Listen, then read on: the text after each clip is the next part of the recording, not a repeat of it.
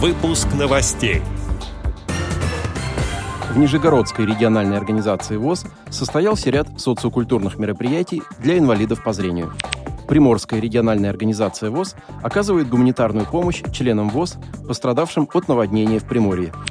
Теперь об этом подробнее в студии Антон Агишев. Здравствуйте. В Приморье продолжается серия тайфунов, которые длятся уже в течение двух недель. Последствия одного из них оказались особенно серьезными для города Уссурийска и его окрестностей.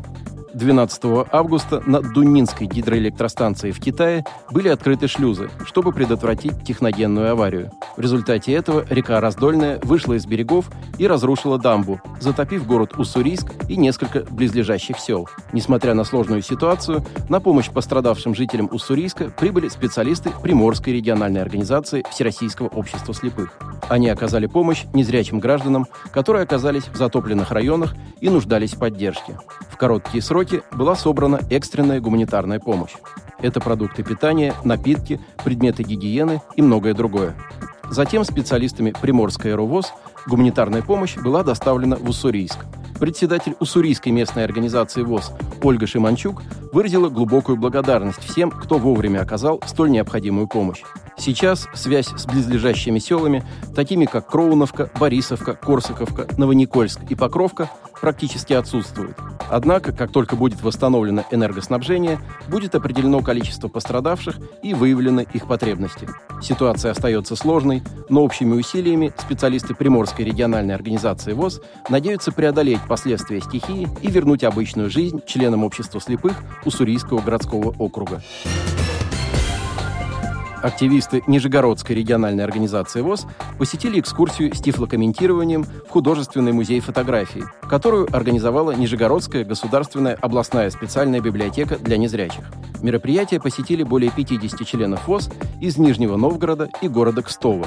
В библиотеке были представлены рельефные изображения некоторых картин, в результате чего незрячим людям удалось тактильно посмотреть картины Николая Рериха и Виктора Васнецова. По отзывам участников, экскурсия была очень интересной и познавательной, а по сложившейся доброй традиции мероприятие продолжилось дружеским общением и чаепитием. Также недавно в Нижегородской области стартовал социальный проект «Сам себе повар», который стал победителем конкурса социальных инициатив, организованного Объединенной металлургической компанией.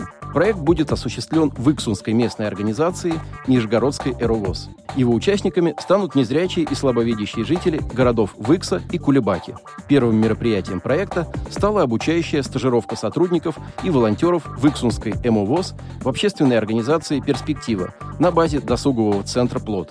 Там они в течение двух дней осваивали технологии проведения кулинарных мастер-классов для инвалидов по зрению и методики обучения незрячих и слабовидящих людей приготовлению пищи.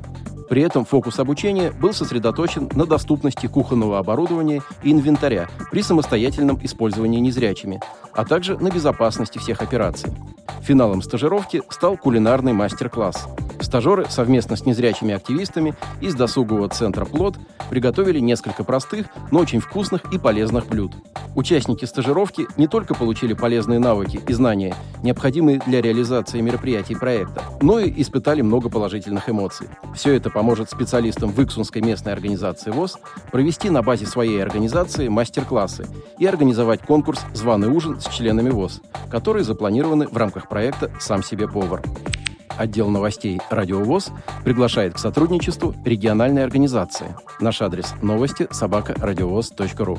О новостях вам рассказал Антон Агишев. До встречи на «Радиовоз».